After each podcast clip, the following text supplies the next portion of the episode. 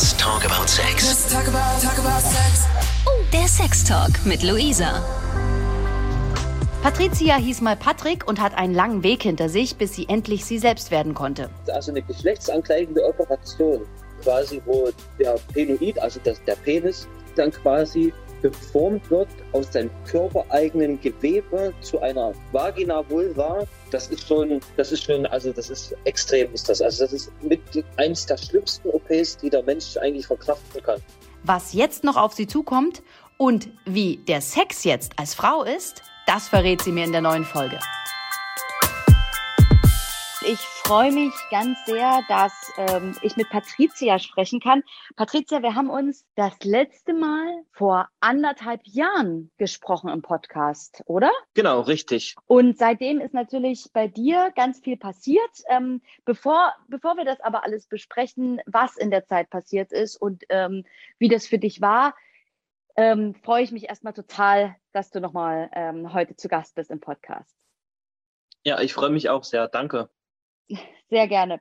Sag mal, Patricia, äh, für alle, die dich nicht kennen, ähm, du gehst ja den schwierigen und wahrscheinlich auch sehr anstrengenden Weg vom Mann zur Frau. Also ich bin den schwierigsten Teil schon gegangen. Ja, das ist so teils, teils richtig. Also den schwierigsten Teil habe ich halt hinter mir, die große Geschlechtsankleidung, so wie im Podcast Nummer eins. da habe ich ja darüber erzählt. Ja, ansonsten geht's mir eigentlich sehr, sehr gut. Bin glücklich nach wie vor, bereue nicht eine einzigste Millisekunde. Lass uns nochmal ähm, noch mal kurz ähm, zurückgehen in deine Vergangenheit. Ähm, wann hast du denn gemerkt, dass du Frau sein möchtest? Also gemerkt habe ich das ja schon immer, im, schon seitdem ich denken kann irgendwie halt. Ne? Und ich fand das halt früher toll, wie meine Schwester sich zum Beispiel geschminkt hat oder auch meine Mutti ähm, oder halt auch äh, damalige Ex-Partnerinnen. Irgendwann habe ich diesen Leidensdruck nicht mehr standhalten können und habe mich da zudem geoutet und bin aus Patrick halt Patrizia geworden. Und wie alt warst du da? Wie kann, wie kann man sich das vorstellen? Wann, wann, äh, wann fing das so an? Ja, so, wo ich ins pubertäre Alter gekommen bin, wo ich dann immer dachte, so, jetzt fängt ein Bartwuchs an, und gewisse Körperteile fangen an zu wachsen und das, das gefiel mir irgendwie so nie. Ne? Das heißt, du konntest dich mit dem Mannsein gar nicht identifizieren. Nicht wirklich. Ja, also ich habe das immer in so in, in dieser in dieser Shadowblase irgendwo gelebt, aber mich nie dazu gefühlt halt. Ich habe schon immer mit Freundinnen über Dinge reden können, wo eigentlich in Anführungszeichen normale Männer nicht mit Frauen drüber sprechen können. Ich konnte das auch halt immer irgendwie nachempfinden.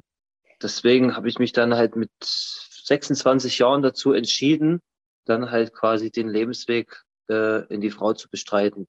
Lass uns noch mal, lass uns noch mal in diese Zeit zurückgehen. Wenn du so in der Pubertät bist, so 14, 15, 16, dann äh, fängst du an, da, also du merkst, okay, ich, ich will nicht Mann werden und Mann sein, sondern ich will eigentlich Frau sein. Diese zehn Jahre, bis du das dann ähm, entschlossen hast, was ist in der Zeit äh, passiert? Wie hat sich das angefühlt? Das muss doch eine Belastung gewesen sein. Oh, wie sich das angefühlt hat, das war ein richtiger, richtiger Druck auf jeden Fall immer. Also das führte sogar bei mir so weit, dass ich mit schwersten, schwersten Depressionen zu kämpfen hatte und auch mich innerlich, innerlich immer so fertig gemacht habe äh, für diese Thematik, dass ich sogar an einen richtig krassen Burnout-Syndrom leiden musste damals, was Gott sei Dank jetzt nicht mehr so ist. Ja, also das ging schon wirklich. Also ich hatte auch, also nicht, dass ich das irgendwann mal gemacht hätte, aber ich hatte auch Suizid, suizidale Gedanken halt, ne? Naja, klar, weil du ja äh, deine, deine äh, Identifikation ist ja gar nicht da. Du bist ja gar nicht du selbst. Hast du das damals schon fassen können? Wusstest du, wie das weitergeht oder warst du einfach nur verzweifelt? Ähm, äh, beides würde ich sagen. Also ich war verzweifelt, weil ich halt Angst hatte vor, vor Verspottungen äh, ja. damals, ähm, weil dieses Thema, dieses Transgender oder wie man ja auch in der Fachsprache sagt, dieses F64.0 gesicherte Diagnostik. Also ja. F steht immer für psychische Aspekte. Aber wo ich sage, ich hatte ja nie so dieses krass psychische, weil ich schon immer, also schon eigentlich dieses krass psychische, weil dieses Burnout und äh, diese Depression, wo ich auch zu kämpfen hatte. Aber ich wusste schon immer, dass ich irgendwann diesen Traum leben werde. Und ich habe immer so gedanklich gehabt, und wenn es erst irgendwie so äh, mit 50 sein wird. Ne? Und dann dachte ich mir immer, für jedes weitere Jahr, was vergangen ist, nee, du willst nicht mit 50 dich outen und dir eine Geschlechtsankleidung unterziehen, weil da sind die Risiken zu hoch. Und deswegen habe ich mich dann im Alter von 26 Jahren dazu entschieden, mich zu outen, weil ich halt nicht mehr konnte. Und in diesen zehn Jahren, wo ich 15, 16 war, wo die pubertäre Phase richtig anfängt, wusste ich schon immer, dass ich heute Patricia sein möchte. Also damals wusste ich den Namen noch nicht, ganz klar. Ähm, aber dass ich als Frau leben möchte. Ansonsten ja, möchte ich nicht mehr unter dem Sonnensystem sein, um das mal nett auszudrücken. Ne? Dann bist du ähm, den Schritt gegangen, du hast dich zuerst äh, geoutet. Das ist ja wahrscheinlich erstmal ein ganz krasser Schritt, auch für, für, für die, die um dich rum sind. Wie hat dein Umfeld reagiert? Wie, wie, wie hast du das gemeistert? Wie hat mein Umfeld darauf reagiert? Also ich war ja so dieser, also diese Hülle von außen war dieser Macho-Typ und ich lasse mir nichts sagen und halt dieses normale Männer-Klischee in Anführungszeichen. Kann man, kann man sich, wenn man, wenn man dich auf Instagram äh, anschaut, ähm, äh, ich verlinke dich ja auch und ähm, man findet dich unter Patricia California, kann man sich gar nicht vorstellen, dass du so ein Macho-Typ warst. das ist richtig, das höre ich auch oft. Und ich habe auch Freunde, die ich vor meiner Zeit vom jetzigen Ich äh, hatte, und die sagen auch immer wieder, wenn man sich mal trifft, wenn die Zeit mal dafür gegeben ist, wie du dich verändert hast, so, weil die folgen mir ja auch auf Instagram und die sehen das ja auch im, im WhatsApp zum Beispiel, wenn ich da mal irgendwo ein Bild poste. Also die sagen da auch immer, das ist so Wahnsinn und so positiv, also so vom Macho-Typen, die sagen das immer selber so, so zur seriösen, anständigen jungen Frau, die durchs Leben geht und weiß, was sie vom Leben möchte und was meine Erwartungen sind, etc. pp. Also das ist dann schon immer schön zu hören, wenn man das von Freunden gesagt bekommt, die man seit über zehn Jahren an der Seite hat. Ne? Ja, das glaube ich dir auf jeden Fall. Der letzte Stand, wo wir uns gesprochen haben, war, dass du ja den Großteil auf dem Weg vom Mann zur Frau schon hinter dir hast. Kannst du den Hörern nochmal erklären, was das alles beinhaltet? Also das ist ja so ein bisschen für einen Außenstehenden ein bisschen schwer greifbar, was da alles passiert, oder? Das ist also für den Außenstehenden ist das sehr, sehr schwer greifbar, auf jeden Fall. Also das können sich normallos, die sich damit nicht befassen, überhaupt gar nicht erdenken. Aber das ist ja halt nicht, ich gehe jetzt mal zum Arzt, ähm, weil mir die Nase läuft oder ich ein bisschen Kreislaufprobleme habe und äh, dass er sagt, dass der Arzt dann, also dein Hausarzt sagt oder wo die Leute dann halt auch immer gerne hingehen, äh, ja, dann machen wir das mal so, dann weise ich sie ins Krankenhaus ein. So läuft das nicht. Also man muss da schon wirklich einen richtig extrem gesetzlich geregelten Weg gehen. Man braucht auch gewisse Gutachten, man muss Indikationen äh, von sich verfassen über das ganze Leben, seitdem man denken konnte, ähm, über den Schulalltag etc., pp, Hobbys, Interessen aus kindheitlicher Sicht, äh, all sowas. Ne?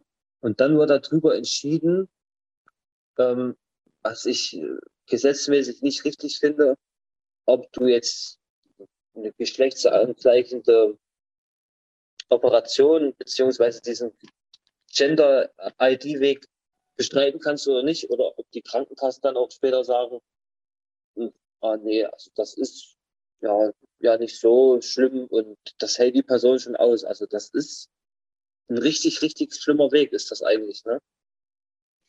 Naja, die, das, das Schlimme ist ja, wenn äh, die Krankenkasse das ablehnt.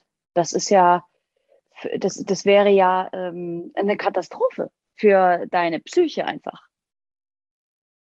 Ja, das habe ich mir damals auch immer so gedacht. Also wenn die Kranken, was ist, wenn die Krankenkasse das ablehnt? Äh, ablehnt? Ähm, Klar hat man dann diese, diesen Aspekt noch im Hintergrund, dass man Widerspruch ergehen kann. Man kann sich äh, juristischen Rat beiziehen und so weiter und so fort. Aber da weil ich mich ja schon immer viele, viele Jahre, also auch in meinem Teenagerleben damals als Mann noch immer damit befasst habe, äh, wusste ich halt, welche Worte ich nehme oder wie ich die, diese Satzaufbauten mache für gewisse Anträge etc., die Indikationsschreiben, die ich selber von mir schreiben musste, Ja. die bei mir über dreieinhalb Seiten lang waren. Ähm, deswegen war ich da immer sehr guter Dinge, dass sie das nicht ablehnen können. Und das war auch nicht der Fall. Also ich hatte nach wie vor eine sehr gute Bearbeiterin von meiner Krankenkasse und wenn ich da immer irgendwas habe, dann ging das immer sofort klar. Also innerhalb von, sage ich mal, maximal 14 Tage hatte ich da immer eine positive Resonanz. Das freut mich, das ist schön zu hören. Ähm, und dann fing es an ähm, mit einer Hormonbehandlung oder wie, wie geht dieser Prozess bis zur äh, letzten OP der Geschlechtsangleichung und dann wahrscheinlich den Brustaufbau? Kannst du uns das so ein bisschen zeitlich strukturieren, wie das anfängt und wie das endet? Also mit der Hormontherapie ist das halt auch nicht so einfach geregelt. Man muss zu einem ähm, Psychiater gehen oder Psychologen, je nach, das ist, kann man sich wählen, wie man das möchte. Ich selber war bei einem Psychiater gewesen, ähm, der für Transsexualität äh, spezialisiert ist. Namentlich äh, kann man den, denke ich, auch nennen. Das war der Dr. Seikowski in Leipzig, Sachsen, der aber jetzt in Rente gegangen ist und ich halt auch keinen Tipps geben kann, wer das jetzt macht oder so. Also da bin ich gar nicht mehr im Fokus. Ähm, da braucht man dann Gutachten, die dann besagen, okay, man darf eine Hormontherapie anfangen, aber das bedeutet nicht, dass man gleich sofort am selben Tag diese Hormone bekommt, sondern man muss einen Endokrinologen seiner Wahl auswählen. Ähm, ich selber bin da beim äh, Dr. Ackermann in, hier in Halle, da wo ich wohne. Das ist ein sehr, sehr guter Endokrinologe. Da wird ein Chromosomanalysentest gemacht. Da werden die X- und Y-Chromosome bestimmt und so weiter. Das dauert sechs Wochen, bis da gewisse Werte gebrütet sind. Also die müssen im Labor gebrütet werden. Ja, und wenn das dann alles positiv ist, weil dann auch ähm, Thrombose und, und, und so weiter äh, getestet werden, weil diese Hormone, die man bekommt, also dieser Testosteronblocker, also diese männlichen Hormone um zu unterdrücken, können halt auch Herzinfarkte hervorrufen, ähm, schwere Thrombosen, äh, Wassereinlagerung in Lungen und sonst irgendwas. Also man muss da schon wirklich körperlich fit sein. Ne? Mhm. Und dann geht die Hormonbehandlung los und dein Körper fängt sich an zu verändern. Woran hast du das äh, gemerkt, was da passiert? Also das erste, was ich zum Beispiel hatte, was bei vielen Transgender-Personen ist, also die ich auch im Freundeskreis habe, ähm, das ist, das variiert sich immer. Aber ich sage mal, zu 85 Prozent gleicht sich das eigentlich. Also 15 Prozent davon sind halt immer noch unterschiedlich. Bei mir selber fing das an, dass die Brust anfangen zu, äh, anfing zu kribbeln und die Brustwarzen an für sich, die wurden sehr empfindlich. Also man konnte die gar nicht anfassen. Das war ein unbeschreibliches Gefühl. Das hat auch gejuckt, ge gekratzt, äh, gekrabbelt. Dann hat es geschmerzt, dann hat es gebrannt, dann war es wieder kalt.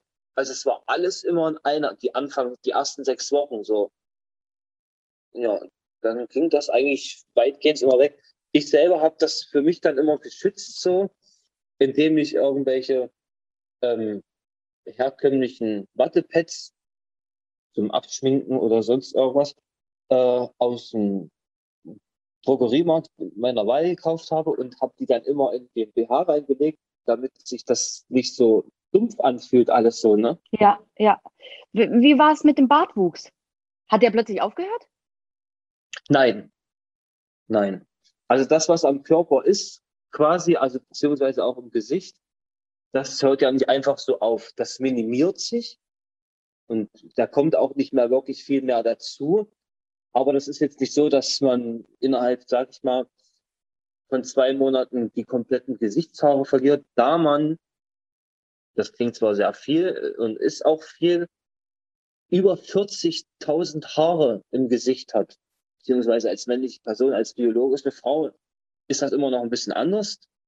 Ähm, da muss ich nach wie vor immer noch zu zur Epilation fahren in Leipzig. Das mache ich jetzt auch seit ein und ein Dreivierteljahr. Aber das ist nach, also das ist fast weg bei mir. Also das sind nur noch ganz, ganz wenige Stellen. Also da muss man schon intensiv hingucken, um das bei mir noch zu sehen. Genau. Und das wird mit Nadeln wird das gemacht und es ist eine ganz, ganz dünne Nadel, so dünn wie Zwirn eigentlich. Ja. Ähm, und dann wird in den Porenkanal reingestochen und wird das mit Strom die Haarwurzel abgebrannt. Das ist eine sehr, sehr schmerzliche Sache auch. Aber ich sag's mal so schön frech weg, äh, wer schön sein will, muss leiden.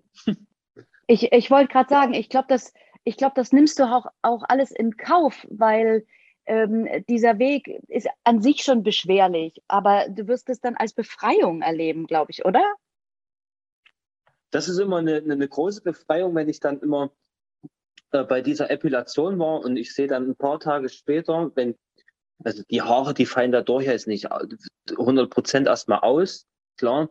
Die Frau, wo ich das mache, äh, die zupft die natürlich dann auch, aber das ist ja erstmal für einen Epilationstermin keine hundertprozentige Garantie. Und das wird ja auch, also ich mache Laserepilation und Nadelepilation in einem. Ja. Ich habe das Glück, dass mir das die Krankenkasse bezahlt. Ähm, und wenn ich dann einige Tage später äh, mein Gesicht dann angucke, nachdem sich das wieder beruhigt hat, weil das ja dann auch, das sieht dann immer aus wie Sonnenbrand so im Gesicht, wenn man so richtig Mhm. schlimmen Sonnenbrand hat vom Sommer her im Gesicht, so sieht das dann aus. Und wenn dann die Haare so rauswachsen, zupfe ich die dann ganz leicht, easy peasy mit der Pinzette raus und die wachsen dann auch nie wieder nach. Ne? Wahnsinn, irre, oder?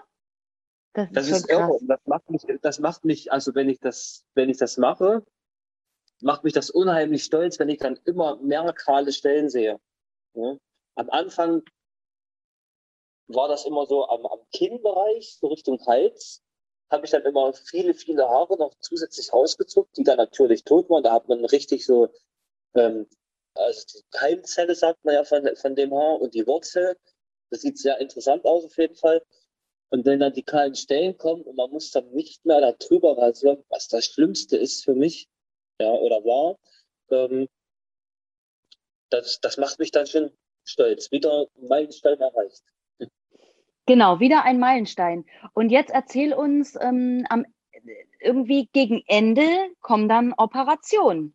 Das ist dann auch nochmal eine ganz krasse, äh, ein ganz krasser Meilenstein und vor allen Dingen eine Herausforderung, oder?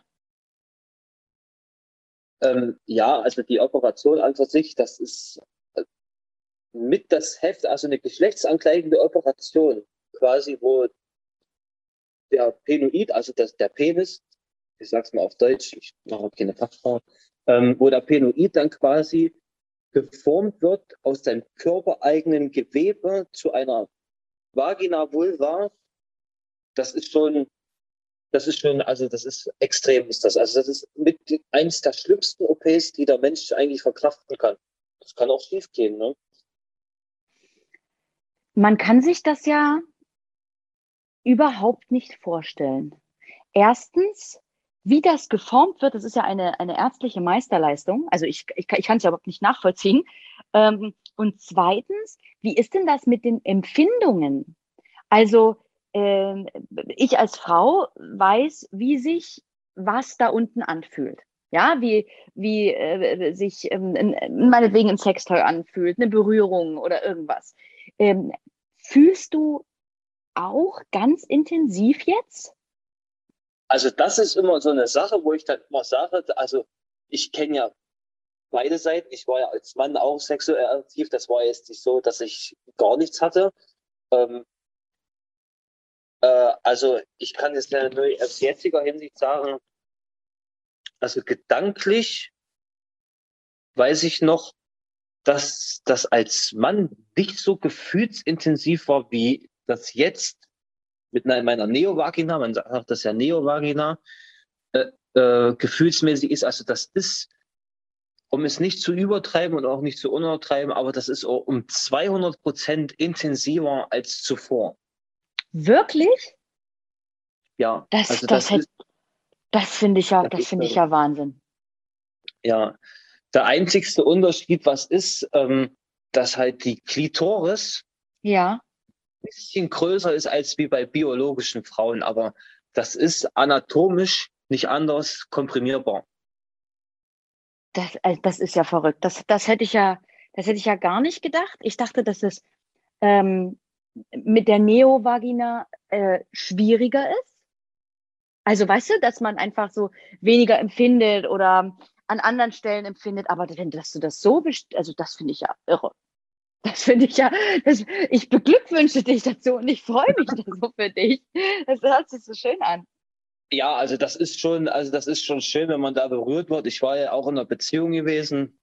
Genau, das wollte Jetzt. ich gerade fragen. Seitdem wir uns nämlich das letzte Mal gesprochen haben, ähm, ist bei dir so ein bisschen beziehungstechnisch, nämlich was passiert. Ich habe es auf Instagram gesehen, deswegen dachte ich, ich muss da unbedingt nachfragen. Erzähl uns ein bisschen was davon, wenn du magst. Ja, das war selber eine Transgender-Person, bloß in die andere Richtung, von Frau zu Mann. Ach, ne? das ist ja interessant, okay. Genau, also ich wusste ja, ich, und ich weiß ja selber noch, wie das damals war, wo ich in dieser Haupttransition war, dass ich von niemand angefasst werden wollte. Den Aspekt kann ich auch sehr, sehr gut verstehen. Aber ich denke, was man erzählen kann, dieser Mensch war asexuell, also demisexuell im asexuellen Spektrum und das war so eine Sache, wo ich dann nachher nicht mit umgehen konnte. Das war immer ein Streitthema. Deswegen haben sich dann äh, die Liebesaspekte auseinandergelebt. Äh, übersetz uns das mal, deine Fachbegriffe. Demisexuell bedeutet einfach, dass man nur mit jemandem äh, sexuell aktiv werden kann, sei es nur Küssen, Petting, äh, wenn man eine tief emotionale Bindung zu einer Person hat. Ja. Und das, das war so eine Sache, die mich gestört hat, weil wir waren in einer Beziehung gewesen und da habe ich dann immer gedacht, so hast du keine tief emotionale Bindung zu mir oder warum möchtest du mich nicht berühren? Dass ich ihn nicht berührt habe, war ja für mich irgendwo selbstverständlich, weil ich wollte das damals, wie gesagt, auch nicht. Ja, ja das heißt, äh, das heißt, er war, ähm, er war sozusagen ganz kurz hinter seiner äh, Angleichung. Also da, da ist alles noch sehr, sehr frisch. Können, können wir uns das so irgendwie vorstellen? Also kennengelernt habe ich ihn, äh, ja, wie man das so lustig äh, sagen kann, über meinen Hausarzt. ähm, ja, ich bin zu meinem Hausarzt gegangen, äh, weil er wieder für eine Studentin eine Beratung von mir brauchte und so weiter, was ich auch ab und zu mal mache. Aber ja, und da sagte dann mein Hausarzt, ja, da war gestern jemand da, der so ist wie du. Hm. Ich so, okay. Da habe ich mir erstmal nicht so das große Blatt ausgemalt, weil man das ja gewöhnt ist.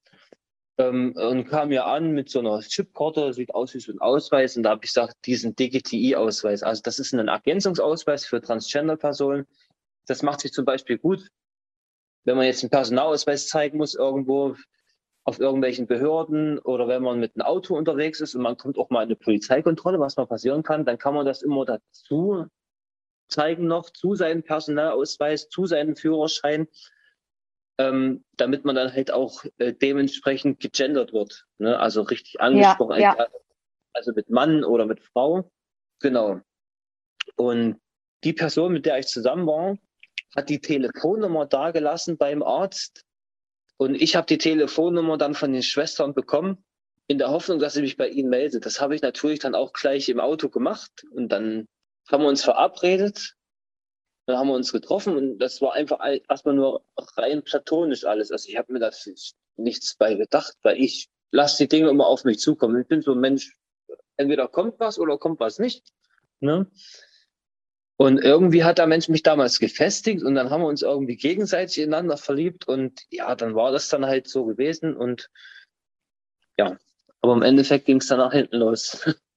Ich bin da eigentlich relativ entspannt, was Beziehungen antrifft, angeht oder sonst irgendwie etc. pp. Ja, was kommt, das kommt und was nicht. Da sage ich immer so schön für mich selber gedanklich, das kann ich nicht vermissen. Ne? Ja, das stimmt. Ähm, das, wenn du jetzt ähm, als äh, Patricia ähm, auf, ähm, auf die Suche gehst oder eben nicht auf die Suche gehst, kannst du dir vorstellen, mit ähm, einem Mann zusammen zu sein oder mit einer Frau oder so wie mit deinem äh, Ex äh, jemanden, der so eine, äh, so eine ähnliche Geschichte äh, hinter sich hat? Wie, wie, wie ist das? Wer, wer, wer ist dein Beuteschema? wer ist mein Beuteschema? Also da bin ich eigentlich relativ offen, was das anbetrifft. Ich rede da immer sehr gerne mit einer Freundin, mit einer sehr guten Freundin drüber. Ähm, ja, mit einer Frau so irgendwie äh, sexuell aktiv werden, wäre ich jetzt nicht abgeneigt. Vorstellen kann ich es mir aber auch nicht. Aber zu einer Transgender-Person nochmal das Herz hinzugeben, muss ich ganz klar sagen, nein. Okay. Weil das, das, das also ich habe eine Freundin, bei denen funktioniert das. Die sind auch beide Transgender, völlig niedlich, wie die ihre Beziehung bestreiten. Aber ich selber für mich sage da nein, weil ich dann immer diesen, also was heißt Angst, aber diesen Gedanken habe, dass es wieder nach hinten losgeht, weil ich bin eigentlich eine relativ starke Persönlichkeit. Mir muss man halt auch mal zeigen, wo der Hase langläuft. Ne? Und das kann meines Erachtens eine andere Transgender-Person, mit der ich da mein Leben teile, mir nicht geben. Ich wünsche dir ganz viel Glück, dass da, was da kommen mag, äh, für dich das Richtige sein wird. Und ansonsten bist du eine wirklich starke Person und ähm, äh, kommst auch erstmal alleine klar. Ne? Das, ähm, du bist da, du bist ja da ganz äh, wunderbar aufgestellt. Ich habe eine letzte Frage an dich. Und das mhm. betrifft die Namensänderung. Ähm, man geht ja so, der, der, typische Normalbürger, der geht zum, zum Bürgeramt, zum Einwohnermeldeamt äh, und ändert vielleicht mal die Adresse. Ja. Äh, wann und wie hast du das gemacht von Patrick zu Patricia? Ist das einer der ersten Schritte oder ist das einer der letzten Schritte? Und wie hat sich dieser Tag angefühlt? Also das ist ganz individuell gestaltet, würde ich jetzt so sagen. Also es ist seit 2015 keine Pflicht mehr, erst die Namensänderung zu haben, bevor man eine Geschlechtsankleidung hat. Ich selbst habe erst die äh, Namensänderung gehabt, wozu man auch indikative Schreiben von äh, zwei unabhängigen Gutachtern braucht. Da muss man einen Antrag beim Gericht stellen. Die prüfen das dann und dann ja, kriegt man irgendwann einen Termin zugesprochen. Das ist eine geschlossene Sitzung. Ja, da werden ein, zwei, drei Fragen gestellt, ob man sich denn sicher ist und ob man auf Rechtsmittel verzichten möchte. Auf Rechtsmittel verzichten aus dem Grund, weil man ja das Recht hat, in Deutschland alles 14 Tage lang zu widerrufen. Ja. Aber da habe ich, nicht, da hab ich nicht eine einzige Sekunde drüber nachgedacht. Ich habe zu der Richterin dann damals gesagt, zu der Frau, äh, zu der Frau Westerhof, die in Halle das macht. Äh, ich sage, geben Sie mir den mit her. Ich sage, unterschreibe das. Ich sage, ich möchte meinen alten Namen nie wieder hören. Ja. Ja, das war eigentlich ganz locker. Also das ist eine Sache von zehn Minuten, ist das im Endeffekt. Aber der, das, das Juristische davor, das ist eigentlich so, wenn man das da sagen kann, ein richtiger Sackgang. Ne? Dieses Erklären, warum, wieso, weshalb. Und obwohl man schon diese Gutachten alle, alle hat, die jetzt sagen, okay, da gibt es keinen Weg mehr zurück, die, die Person fühlt sich im falschen Körper. Das ist dann immer noch so eine gesetzliche Sache, die dann in Deutschland eigentlich mal geregelt werden müsste. Ja. Und dann kam dein neuer Ausweis? Dann kam mein neuer Ausweis, den ich natürlich auch beantragen musste, ganz klar. Ähm, da muss aber äh, erstmal, bevor ich diesen Ausweis bekommen habe, musste ich erstmal äh, bei meinem Geburtenstandesamt eine neue Geburtsurkunde beantragen. Da musste ich persönlich damals hinfahren. Da musste ich mich aus dem Geburtenregister mit meinem alten Namen austragen lassen. Dafür musste ich unterschreiben und so weiter und so fort. Genau, und dann kriegt man die neue Geburtsurkunde ausgehändigt und damit kann man dann zum, zum Einwohnermeldeamt gehen und muss das dann vorlegen und dann wird der neue Personalausweis beantragt und wenn er dann ankommt, ja, dann kriegt man das Grinsen nicht mehr aus dem Gesicht, weil äh, würde man sich am liebsten die Ohren abschneiden, um im Kreis grinsen zu können, ne? ich äh, ich freue mich so sehr und ich ähm, danke dir für diesen wunderbaren Abschlusssatz. Das hat es eigentlich so auf den Punkt gebracht. Hab vielen Dank für dieses tolle, offene Gespräch ähm, ja. dass du uns das alles so erklärt hast. Ähm, das war ganz wunderbar. Ich wünsche genau. dir weiterhin alles Glück der Welt. Ähm, ich wünsche dir, die, dass alle Möglichkeiten für dich offen stehen, dass du die Liebe findest zu dir selbst und zu einem anderen Menschen. Und wenn es noch eine Weile braucht, dann braucht es noch eine Weile ähm, mit einer Beziehung. Das, genauso wie du es gesagt hast. Ähm, ich finde es ganz toll, dass du diesen Weg gegangen bist. Da kannst du wirklich stolz auf dich sein. Und ähm, wir hören uns wieder Ich wünsche dir alles Gute. Danke, dass du Teil meines Podcasts warst. Ich danke auch. Tschüssi, Luisa. Ciao. Hast du auch was zu erzählen? Willst du auch mit mir über Sex sprechen? Dann schreib mir einfach bei Instagram at Luisa Noack oder über das Kontaktformular auf 890rtl.de. Ich freue mich auf dich. Und ich freue mich natürlich auch über tolle Bewertungen und einen Kommentar für meinen Podcast. Danke dir. Bis zum nächsten Mal. Let's talk about, talk about sex. Von Lust bis Frust. Von Sextoy bis Callboy. Let's talk about, talk about sex. Let's talk about sex. Der Sextalk mit Luisa. Mehr Folgen jetzt auf Audio Now.